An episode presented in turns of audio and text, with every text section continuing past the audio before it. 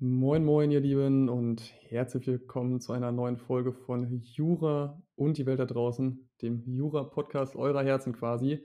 Natürlich möchte ich auch meinen heutigen Gast wieder willkommen heißen. Und wer den Podcast schon einige Zeit lang verfolgt, dem wird die Stimme bekannt vorkommen, denn er gehört quasi schon zum Inventar. Und in dem Sinne grüße ich Michael. Schön, dass es mal wieder geklappt hat.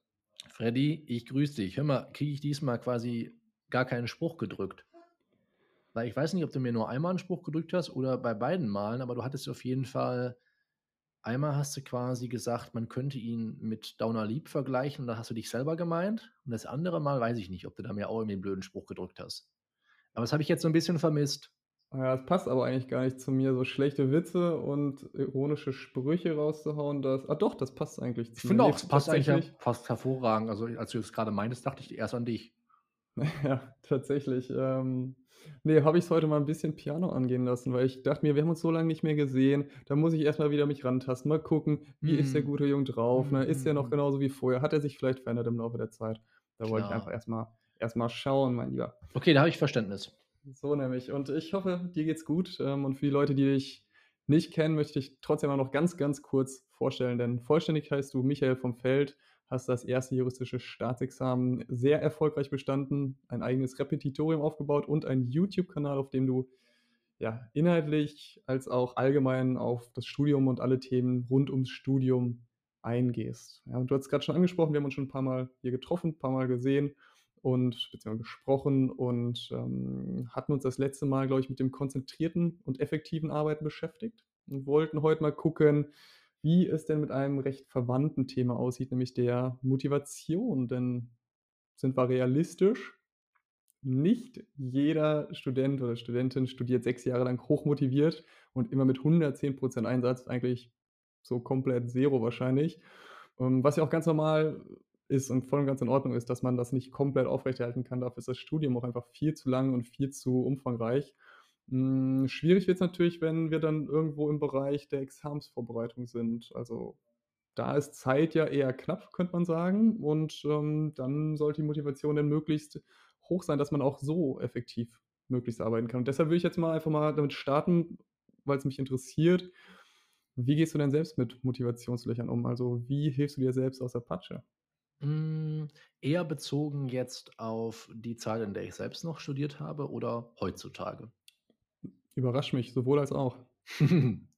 Also, Motivationslöcher habe ich sehr häufig erlebt in der Examensvorbereitung, was ein Grund dafür ist, dass ich eher eine Zeit lang einfach nicht nachgegangen bin. Sprich, einfach Examensvorbereitung, Examensvorbereitung sein lassen und nichts machen. Ist aber nicht die Lösung unbedingt, aber ich würde mal behaupten, ich habe daraus auch gelernt.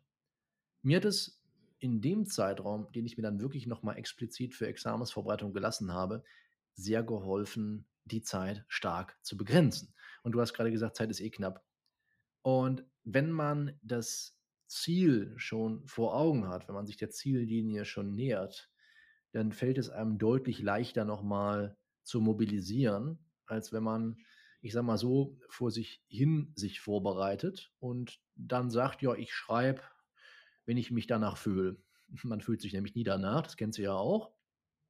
Hm, das hat es kann mir, ich so nicht bestätigen. Ich habe mich du, immer, immer bereit gefühlt, bereit geboren quasi für das Staatsexamen. Hm, Insbesondere das, das, äh, den hm. Witz hast du am Anfang gebracht, aber da hast du noch nicht aufgezeichnet.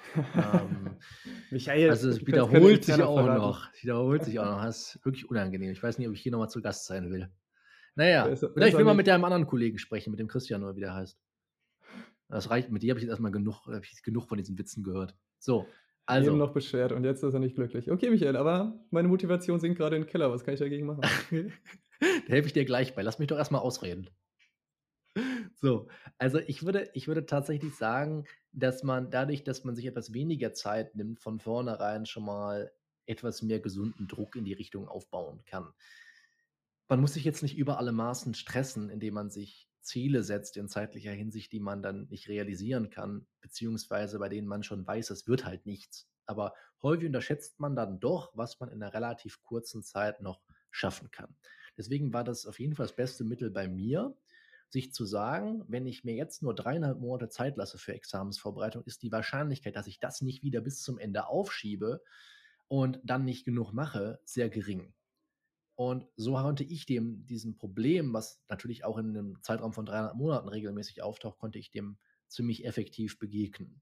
Ich kann jedem empfehlen, einfach die Zeit von vornherein zu begrenzen und sich ein festes Schreibdatum zu setzen und, die, und sich nicht von der Illusion leiten zu lassen, dass man sich einen bestimmten Zeitraum lang vorbereiten müsse. Das ist also gar nicht anders gehe.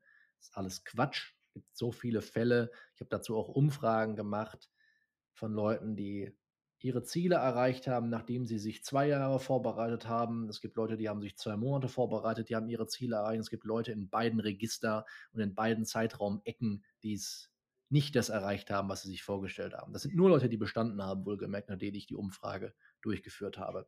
Also das sind alles relativ willkürliche oder heute würde man sagen arbiträre, das ist ja auch so ein Begriff für dich, Freddy, äh, gew äh, gewillkürte Zeiträume. Deswegen wäre ich da in der Hinsicht einfach immer ein bisschen vorsichtig und würde dann überlegen, ist es eigentlich so der, der Haken der Sache oder der, der, ja, der Sinn der Sache, mich so lange vorzubereiten, wie andere mir das sagen, oder könnte ich das Ganze vielleicht auch einfach strategisch klug abkürzen? Ähm, insofern wäre, hat mir das auf jeden Fall schon mal sehr geholfen. Jetzt ist natürlich die Frage, Freddy, habe ich dich jetzt eigentlich schon damit vor den Kopf gestoßen mit dem, was ich gerade gesagt habe? Mich persönlich, ich glaube nicht, weil ich ähm, habe meine Examensvorbereitung etwas gekürzt, weil ich keine Lust hatte, die so lang zu machen. Also das machen ja viele dann noch mal ein halbes Jahr nach dem Rap. Bei mir sind es äh, drei, vier Monate. Drei Monate. Ich will auf jeden Fall im Dezember die erste Runde schreiben. Vielleicht aus der falschen Motivation, aber ich habe mir gedacht, dann kann ich meine Klausuren so takten, dass ich zumindest die Tennissaison nächsten äh, Sommer noch mitnehmen kann. Und von daher war das auch so, ähm, ja, das Ziel, dann einigermaßen schnell und zügig da durchzukommen. Auch mit dem Gefühl und auch mit der Gewissheit, dass ich vielleicht nicht jedes, ähm, jeden Bereich perfekt nachgearbeitet und aufgearbeitet habe und alles, was man hätte wissen können, ähm, fertig habe. Aber ich glaube, ähm, ja, wenn ich länger machen würde, dann würde ich es wahrscheinlich auch wieder vergessen. Und äh, ja, es gibt ja auch das, wie heißt das, äh, Parkinson'sche Prinzip. Und wenn ich die Zeit dann zur Verfügung habe, dann werde ich wahrscheinlich die Arbeit einfach ein bisschen strecken und die gleiche Arbeit in äh, längerer Zeit erledigen, wie du es ja gerade auch schon ganz schön angedeutet hast. Ähm, was ich auch ganz gerne mache, das geht so auch sehr in deine Richtung, dass ich mir natürlich A, Lerneinheiten setze. Also bei mir sind das immer 50 Minuten Lernzeit, 10 Minuten Pause, weil ich finde, das ist immer noch ganz angenehm so zu machen. Ähm, und ich stelle mir da immer eine Eieruhr oder wie nennt sich das hier, so einen kleinen Timer, so einen kleinen Wecker. So, ähm, der steht auch neben meinem Computerbildschirm und von meinem Schreibtisch und dann sehe ich halt, wie die Zeit runterläuft und dann ist es ähm, auch ein gewisser, ja, ein gewisser Arschtritt, dass man halt zusehen muss, dass man auch die Sachen erledigen kann und erledigen wird, die man in dieser Zeit machen möchte. Und das mhm. ist halt so recht, recht unbarmherzig. Ähm, das finde ich immer auch ganz, ganz angenehm und ist das, muss ich gerade eben schmunzeln, als du das erzählt hast mit dieser, mit der Zeitverknappung quasi. Ja, ist das, ist das für dich, also sofern der Unterschied der beiden geläufig ist, ist das für dich eher eine Timebox oder ein Timeblock? Also Timeblock heißt ja, ich widme mich in 50 Minuten dieser Sache und Timebox ist, ich schließe diese Sache in 50 Minuten ab. Womit arbeitest du? Ja, es kommt natürlich ein bisschen darauf an. Also wenn ich es schaffen kann, die Sache in 50 Minuten abzuschließen, dann ist das das Ziel. Ähm, wenn es aber völlig unrealistisch ist, dann kann es natürlich nicht das Ziel sein, weil das ist dann, finde ich, auch so ein, ähm, um jetzt wieder auf das Thema auch zurückzukommen, ein Motivationskiller, wenn es ja völlig irreal ist, dass ich das schaffe. Also ich sage mal so, ich hab, mein Plan ist jetzt aktuell, dass ich in äh, einer Woche ein Rechtsgebiet mache. Beispielsweise letzte Woche habe ich das komplette Immobiliarsachenrecht in dreieinhalb Lerntagen gemacht die ich aktuell so frei zur Verfügung habe, ohne Lerngruppe etc., was alles verplant ist, sondern stehen dreieinhalb Tage zur Verfügung. Und das war auf jeden Fall äh, sportlich und in der Zeit möchte ich es dann natürlich auch abschließen. Und dann teile ich mir natürlich diese Time-Slots, die ich habe, in verschiedene, ähm, jetzt habe ich schon wieder vergessen, Time-Boxen, glaube ich, wo ich es dann abschließen will. Ne?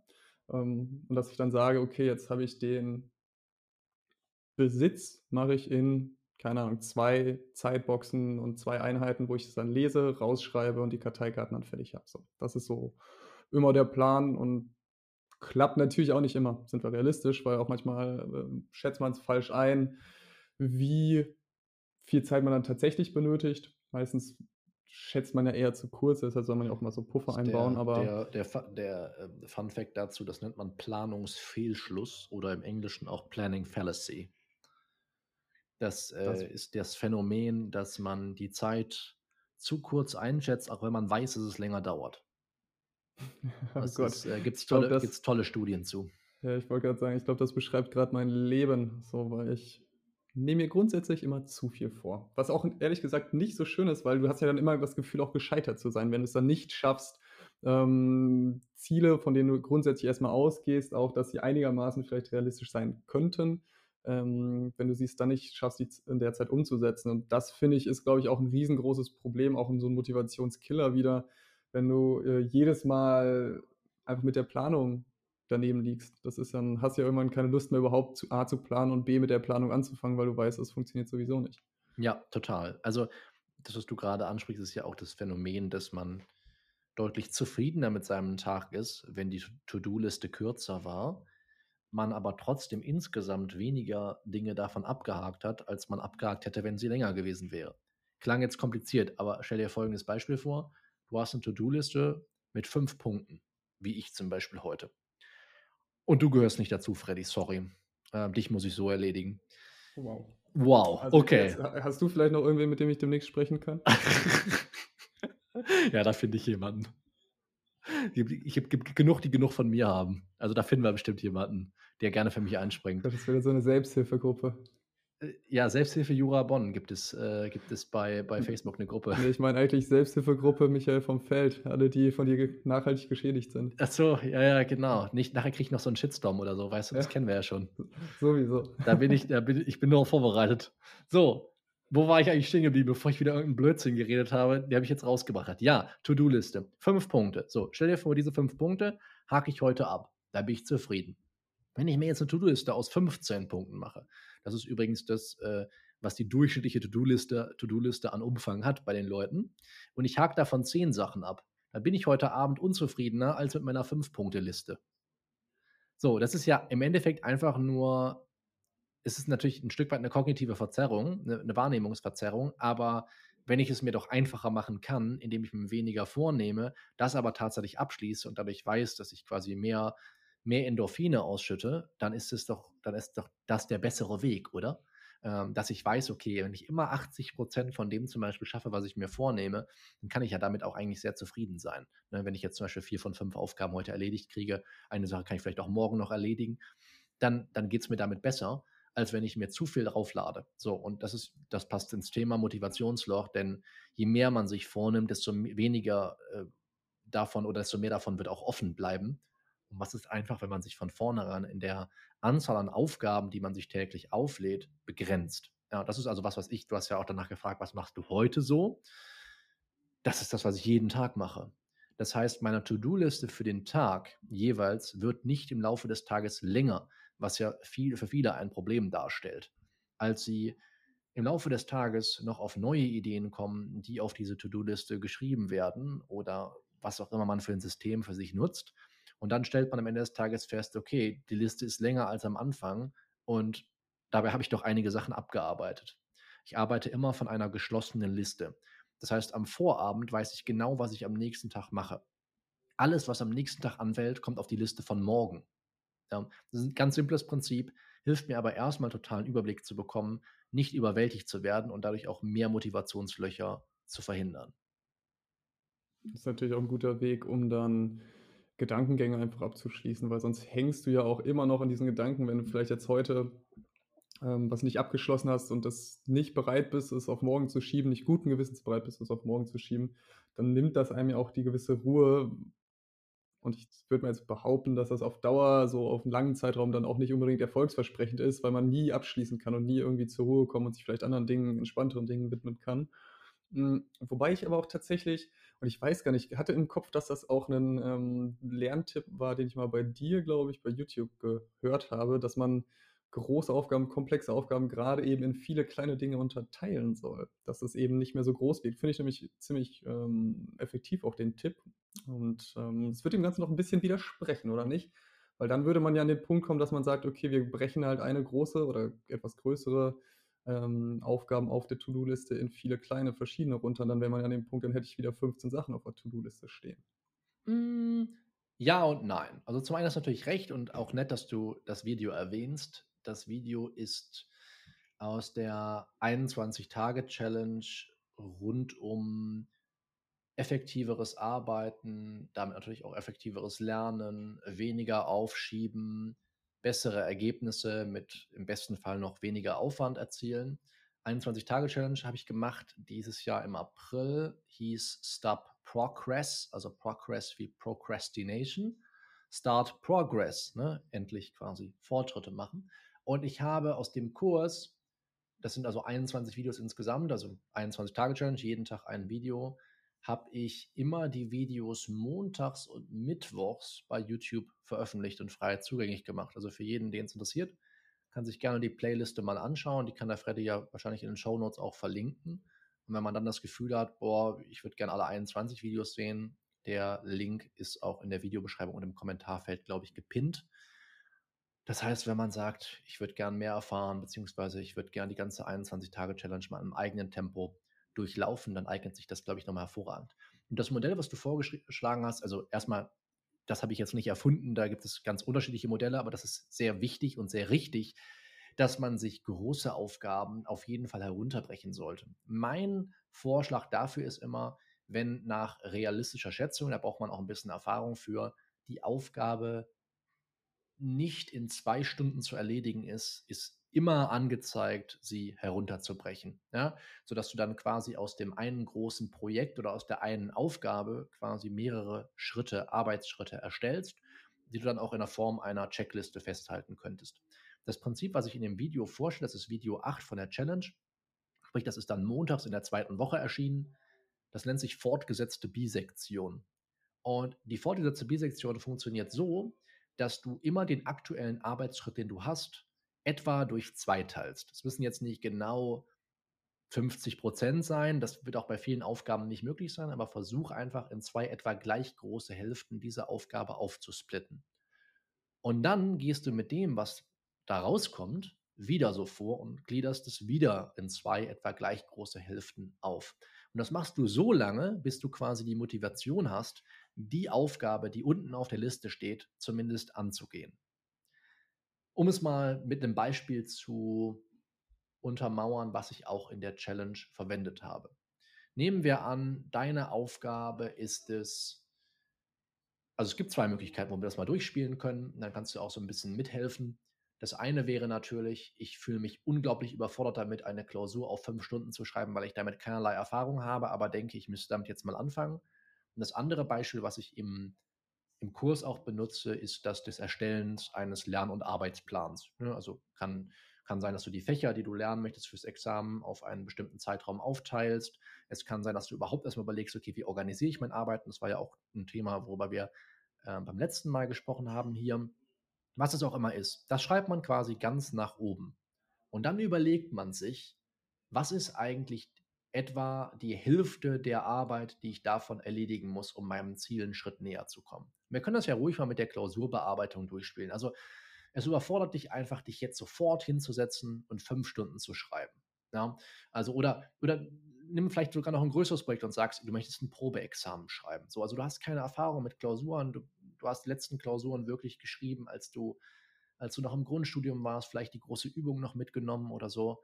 Und jetzt bist du an dem Punkt, wo du sagst, ja, ich schreibe in drei Monaten Examen, ich muss jetzt drankommen, auch wirklich mich an die Klausuren zu trauen. Ich habe sonst Schiss, dass ich das nicht packe. Und jetzt diese Aufgabe, Probeexamen oder überhaupt mal fünf Stunden eine Klausur zu schreiben, überfordert dich einfach. Und der erste Schritt, die erste Frage, die du dir stellen musst, wäre jetzt, was ist etwa die Hälfte dieser Arbeit? Damit ich mich einfach erstmal daran tasten kann. Was würdest du sagen, was könnte die Hälfte der Arbeit sein von einer fünf Stunden Klausur? Ist jetzt gar nicht so einfach zu beantworten, die Frage, aber wenn dich das jetzt überfordern würde, was könnte die Hälfte der Arbeit sein, wo du sagst, da habe ich zumindest schon mal Zugriff so auf die, auf die Aufgabe? Hm, ja, abhängig vom Wissensstand würde man natürlich sagen, Sachverhalt lesen und Lösungsskizze machen. Mhm. Kommt man ja gern mal so in Richtung zwei, zweieinhalb Stunden, na, zwischen anderthalb und zweieinhalb Stunden, je nachdem, was das auf eine Klausur ist, hin. Mhm. Um, damit Stimmt. können wir ja zum Beispiel anfangen. Stimmt, das, das wäre der erste Schritt. Das, das wird auch ähm, natürlich das der Grundstein letztendlich für die Bearbeitung der Klausur sein. Ne? Also ohne dass dieser Schritt oder diese Schritte erledigt werden, funktioniert das auch nicht. Ne? Das kann so eine Möglichkeit sein. Man könnte das Pferd auch von hinten aufzäumen und könnte sagen, man ist einfach überhaupt noch nicht in der Lage, einen Schreibfluss in Klausuren herzustellen. Dann könnte man ja auch sagen, was ist, wenn ich einfach erstmal die Lösung davon abschreibe. So, das wäre jetzt nicht die Hälfte der Arbeit, aber das wäre ne, getreu dem, dem ersten Schritt von, von Jens Prömses reflexiver Praxis für Examensklausuren, ja, letztendlich sich dem Ziel, soweit es geht, anzunähern, um überhaupt erstmal so eine Art Schreibfluss herzustellen in Klausuren. Ne? Das haben auch einige Kandidaten von mir äh, ausprobiert. Die waren eher angetan von dem zweiten Schritt, dem Paraphrasieren der fremden Lösung. Das heißt also, man nimmt, übernimmt die fremde Lösung inhaltlich, aber formuliert sie in eigenen Worten. Das können jeweils Arbeitsschritte sein, die diese große Aufgabe, ich schreibe eine fünfstündige Klausur, erstmal herunterbrechen. Aber lass uns ruhig mal mit deinem Weg gehen. Das wäre quasi, man fängt vorne an, überlegt, okay, was sind die ersten Schritte, die ich eh tun muss. Also der erste Schritt würde jetzt sein, man oder die erste, der erste, die erste Hälfte quasi unserer großen Aufgabe wäre, wir brechen das Ganze herunter. Wir sagen, eine ganze Klausur in fünf Stunden zu schreiben, beginnt erstmal, das kann man sogar zeitlich auch so sagen, mit den zwei, zweieinhalb Stunden, die man sich Zeit nimmt, um eine Klausur zu analysieren und zu skizzieren. Und jetzt nehmen wir natürlich an, um das Ganze vorzutreiben, das überfordert uns auch was ich gut verstehen kann. Man ist ja mit dieser Art der Arbeitsweise vielleicht noch nicht vertraut. Was wäre für dich dann der nächste Schritt zu sagen, okay, boah, jetzt den Sachverhalt komplett zu analysieren und dann eine Lösungskizze zu erstellen, das ist mir eigentlich too much. Wie könnte man nochmal vielleicht etwa die Hälfte dieser, dieser Tätigkeit wählen? Ja, man könnte es ja einfach aufteilen, indem man nicht beides gleichzeitig und zusammen macht, sondern erstmal nur den Sachverhalt liest, dann vielleicht Assoziationsbingo spielt und überlegt, was fällt mir dazu ein. Mhm und das äh, mit der Lösungskizze dann auf den zweiten Arbeitsschritt aufteilt. Okay, dann hätten wir ja quasi wieder zwei Arbeitsschritte. Bleiben wir ruhig mal bei dem, was du jetzt gerade zuerst angesprochen hast. Du hast gesagt, okay, ich möchte einen Sachverhalt lesen, Assoziationsbingo spielen. Was also der liebe Freddy damit meint, ist, ich lese das Stück für Stück und jedes Mal, wenn ich was lese, frage ich mich kurz, mit welchem Vorwissen von mir ich das verknüpfen kann. Was mir einfach dazu einfällt, welche Gedanken tatsächlich und rechtlich kommen mir dazu. So, Jetzt ist der Sachverhalt irre lang. Ne? Stell dir so eine Ölrechtsklausur vor, irgendwie vier, fünf Seiten, denkst du, boah, jetzt gehe ich den ganzen Fall Satz für Satz durch und muss da wirklich bei jedem Mal mir überlegen, was soll das? Da muss ich mir Notizen dazu machen. Habe ich jetzt schon keinen Bock anzufangen. Was könnte die nächste Ebene sein? Ich könnte natürlich den Sachverhalt unterteilen, wenn das möglich ist. Dass ich vielleicht verschiedene Handlungskomplexe habe, verschiedene Fragen. Vielleicht, wenn ich mhm. natürlich mehrere habe, recht entspannt, könnte ich natürlich immer erst eine Frage nach der anderen abarbeiten. Zum Beispiel, ne? das wäre eine Möglichkeit. Oder man bildet sich Abschnitte. Ne? Oder man macht es zum ersten Aufgabenschritt überhaupt erstmal nur einen ersten Teil des Sachverhalts zu nehmen und dazu Deutungshypothesen aufzustellen, völlig unabhängig von der Fallfrage und der Klausur, die man dazu stellen muss oder die man dazu bearbeiten muss. Denn im Endeffekt wollen wir ja nur überhaupt mal ans Anfangen kommen. Ja? Wir wollen uns irgendwie die Hürde so klein wie möglich machen, auf dass wir zumindest mal mit der, mit der Aufgabe in Berührung kommen und auch mal anfangen, sie auszuführen. So. Und das kann man unglaublich weit zu, herunterbrechen. Das kann dann so weit gehen, dass man irgendwann bei einer Tätigkeit angelangt ist, wo man sagt, boah, das ist so einfach, das verlangt mir so wenig ab, zumindest damit kann ich anfangen. Und der Witz ist ja, äh, ob man prokrastiniert, ob man unmotiviert ist, und es hängt ja oft auch zusammen. Häufig ist es so, dass das Anfangen das ist, was am allerschwersten fällt. Ne? Diese ersten zwei Minuten. So.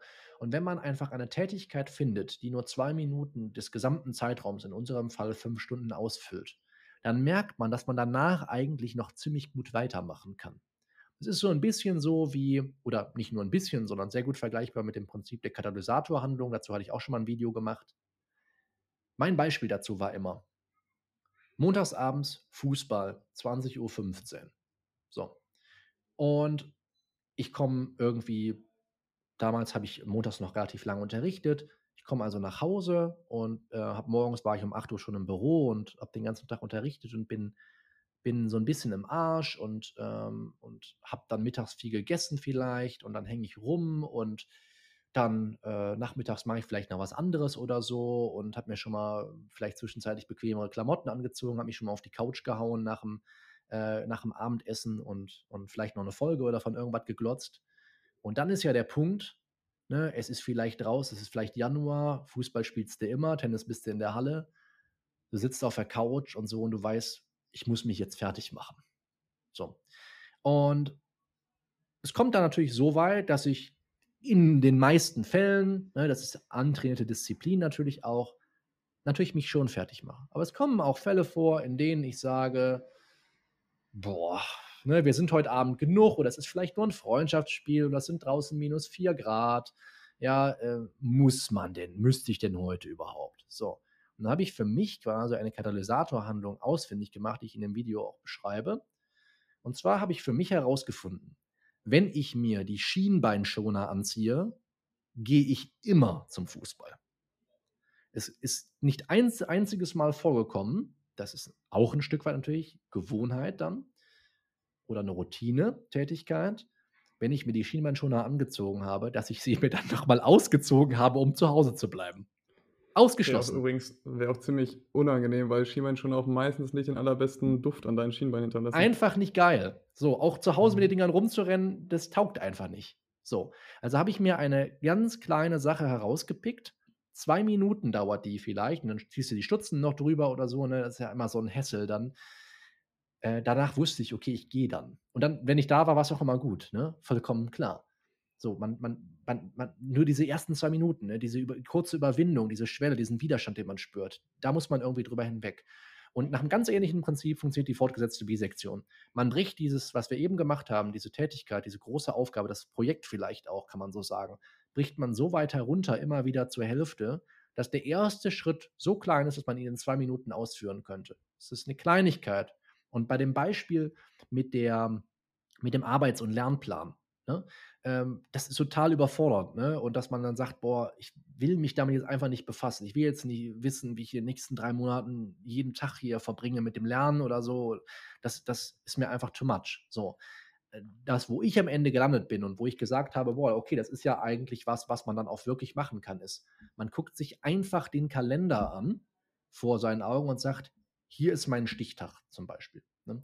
Und im nächsten sagt man, okay, da will ich diesen Lernen Fluss, diesen, diesen Lernplan, Arbeitsplan abgeschlossen haben. Oder man geht her und sagt, okay, ähm, jetzt habe ich zumindest mal mein Ziel festgelegt, jetzt könnte ich überlegen, wo sind denn die Meilensteine? Ne? Wo, wo habe ich zwischendurch so Eckpfeiler meines Erfolgs, wo ich wirklich Zwischenerfolge feiern kann, wo ich sagen kann, ach klasse, dass ich das jetzt erstmal abgeschlossen habe, ne? das ist ja auch ein langwieriger Prozess, diese Examensvorbereitung. Wo könnte ich zwischenzeitlich mir zumindest mal so kleine Marker setzen, wo ich dann weiß, super, ich habe schon wieder Fortschritte gemacht, ich habe wieder was geschafft. Ne? Dass man eben nicht auf sowas Unbestimmtes hinarbeitet und irgendwann sitzt man in den Klausuren und schreibt Examen. Und zwischendurch auch weiß, okay, wo man schon mal sagen kann, klasse, dass ich bis hierhin gekommen bin, das ist was wert. So, dass man sich die einfach erstmal ausdrückt im Kalender und die einfach erstmal markiert. Dass man, man muss die nicht benennen mit dem, was man, was man zu dem Zeitpunkt erreicht haben will. Das spielt keine Rolle. Man macht erstmal, setzt man nur die Marke im Kalender. So. Und dann ist man irgendwann drin. Und dann kommt man auch weiter. Und man muss das ganze Ding, den Lernplan, den Arbeitsplan ja auch nicht in dem Zeitraum, den man sich gesetzt hat, dann abschließen. Aber man hat dann schon mal angefangen, man hat ein bisschen Momentum. Und dann kehrt natürlich auch die Motivation zurück. Denn ein Fehlverständnis bei Motivation ist, dass man sie bräuchte, um anzufangen. Motivation kommt oder Inspiration, egal was du machst, es kann auch was Kreatives sein, Musik oder so. Inspiration kommt, während du es machst. Ja, Motivation kommt, während du es machst. Die wenigsten Menschen sind motiviert, sich einfach ans Lernen anzumachen. Die verkennen Motivation als etwas, was es nicht ist. Das ist im Endeffekt eine Gewohnheit. Du hast das Lernen in der Zwischenzeit zur Gewohnheit gemacht. Das fühlt sich wie Motivation an, ist auch viel hilfreicher als Motivation, denn die ist eben häufig nicht da aber man darf die beiden nicht verwechseln. Motivation ist, das kann man schon am Wortstamm erkennen, auf Motiv zurückzuführen. Man muss wissen, warum man sich den Scheiß antut, sage ich immer. Und das ist ein anderer Hack, den man benutzen kann. Das ist das Hilfreichste, um für sich zu wissen, ob man motiviert ist oder wie man mehr Motivation haben kann. Sich zu fragen, was ist mein persönliches Warum? Warum setze ich mich hier heute an den Schreibtisch und lerne? Warum schreibe ich diese Klausur? Warum verzichte ich vielleicht in der Examensvorbereitung auf das eine oder andere, was ich gerne machen würde und räume dem Priorität ein? Und im Endeffekt sind das meistens Dinge, wo, wenn ich die Leute dann frage, ich habe das im Unterricht, im Coaching oder so auch häufiger durchgespielt, die erzählen mir dann sowas wie, keine Ahnung, ich möchte Richter werden. Es ist eine super Motivation, äh, das ist ein schöner Grund, Jura zu studieren, aber ja, es ist Montagmorgen, 8 Uhr und äh, keine Ahnung, um 7 Uhr der Wecker geht oder so, du willst Richter werden, ist nicht das, was dich aufstehen lässt und im Endeffekt äh, dann an den Schreibtisch geht. Das ist entweder eine Gewohnheit, ja, oder irgendwie du, du kriegst genug Willensstärke, die aber erschöpflich ist, aufgebracht, äh, um dich dann ranzumachen. Ne? Also du musst schon tiefer graben. Und ich würde an jeden appellieren, der das hört, sich mal wirklich zu fragen, warum im nächsten Schritt möchte ich Richter werden? Und wenn diese Frage beantwortet hat, äh, beantwortet wurde, das auch mit einem weiteren Warum zu verfolgen. Ja, und dann kommt man, lernt man Dinge über sich, die sind, die sind deutlich wichtiger als äh, der berufliche Stand, den man irgendwann mal hat und was man vielleicht damit verbindet. Und es geht auch viel tiefer als, ja, ich möchte mal viel Geld verdienen oder so. Ja, das sind, sind manchmal ganz, ganz andere Dinge. Und das Letzte, was man dann nicht mehr beantworten kann, das kann auch schon mal ein bisschen Zeit in Anspruch nehmen, die man sich dann dafür nehmen muss. Das ist dann das, was einen persönlich motiviert. Wenn man sich das irgendwie expliziert, wenn man das mal vernünftig irgendwo festhält schriftlich und sich das auch an so einem Morgen mal vornimmt, und vielleicht auch autosuggestiert, äh, was, man, was man eigentlich, woran man glaubt und warum man sich das jetzt gerade antut, dann hilft es auch viel mehr, ja, diese, diese ersten Hürden zu überstehen. Um das vielleicht noch etwas zu ergänzen, hm, finde ich es auch ganz wichtig, sich bei diesen Fragen nach der eigenen Motivation, nach der inneren ähm, intrinsische Motivation. Nach der intrinsischen Motivation genau zu fragen, ob ich denn mich auf etwas hinbewegen will oder von etwas wegbewegen. So ganz einfach gesagt, lasse ich mich von etwas treiben, habe ich quasi immer so diese Angst im Nacken, dass das andere auf mich wartet. Oder will ich wirklich auf mein, mein Ziel hinarbeiten, dass ich Richter werden will, weil ich einen Beitrag zur Gerechtigkeit innerhalb der Gesellschaft ähm, geben möchte. Ähm, sind ja zwei riesengroße, finde ich, riesengroße Unterschiede, weil das eine ist immer so ein bisschen negativer Stress und das andere ist natürlich so positiver Stress, der einen dann eben auch ähm, dazu bringt, auch mal diese Momente der Disziplin an den Tag zu legen, die, wie du richtig gesagt hast, wäre nämlich noch eine weitere Frage, ein weiteres Thema, was glaube ich auch recht umfangreich werden könnte, wie es denn in dem Zusammenspiel zwischen Disziplin und Motivation aussieht. Und da ich weiß, dass mm. wir beide jetzt heute nicht unendlich Zeit haben, würde ich einfach mal sagen, dass wir vielleicht die Zuhörerinnen und Zuhörer mit dieser, mit dem letzten Input, mit der Frage nach dem eigenen Warum für heute entlassen und uns vielleicht einfach, wenn es denn bei uns beiden passt und vor allem bei dir passt, nochmal zum Thema Motivation dann vielleicht mit einem ähm, ja, Ausblick in Richtung der Disziplin nochmal äh, zusammen äh, schalten. Also das Spannungsverhältnis quasi so ein bisschen.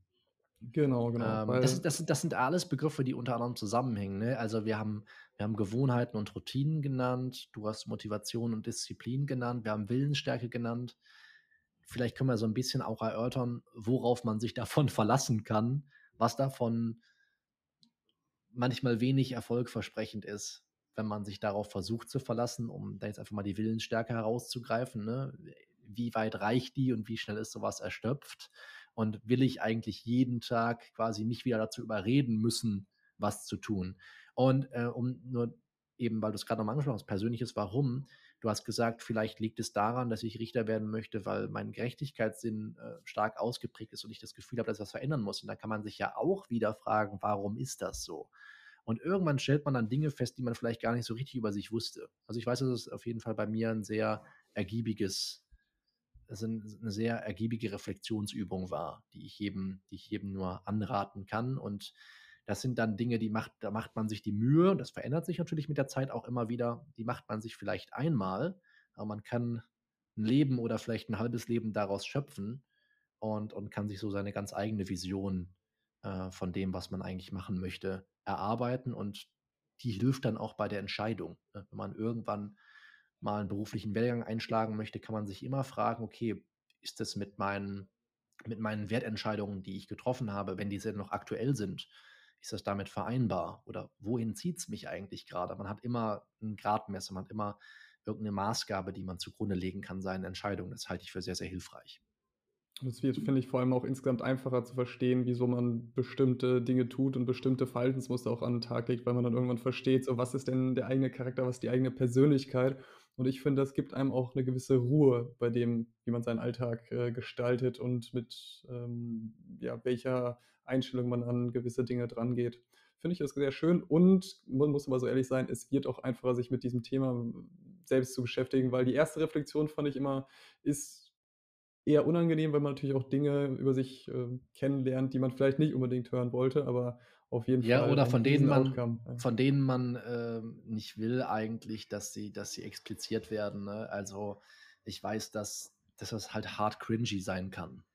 So, mhm. also, und vor allem, es wird dann wahr. Wenn du es einmal dich damit beschäftigt hast, es äh, vielleicht ausgesprochen hast und vielleicht sogar aufgeschrieben hast, äh, hast, dann ist es ja auf einmal in der Welt. Dann kannst du ja nicht ja. mehr das Ganze so ein bisschen gedanklich beiseite schieben. Ja, es ist dann halt physisch. Ne? Also genau. nicht, nicht, dass Gedanken nicht physisch werden, weil sie das sind, aber ähm, sobald das einmal zum Beispiel auf dem Papier ist oder in einem Google Doc oder was weiß ich, was du benutzt, dann ist es, dann, dann ist es halt richtig, dann ist es halt Wirklichkeit, ne? Also so richtig greifbare Wirklichkeit und dann ist es total schwer, manchmal damit umzugehen. Ne? Also ähm, um das nur anzureißen, ich will das, ich will das nicht vertiefen, weil da wird jeder über sich was herausfinden, aber ähm, für mich war es zum Beispiel hart, so, also nicht hart, aber nicht, nicht, nicht leicht zu verdauen, ähm, für mich anzuerkennen, dass ich, dass ich sehr, sehr viel Energie zum Beispiel aus Anerkennung ziehe.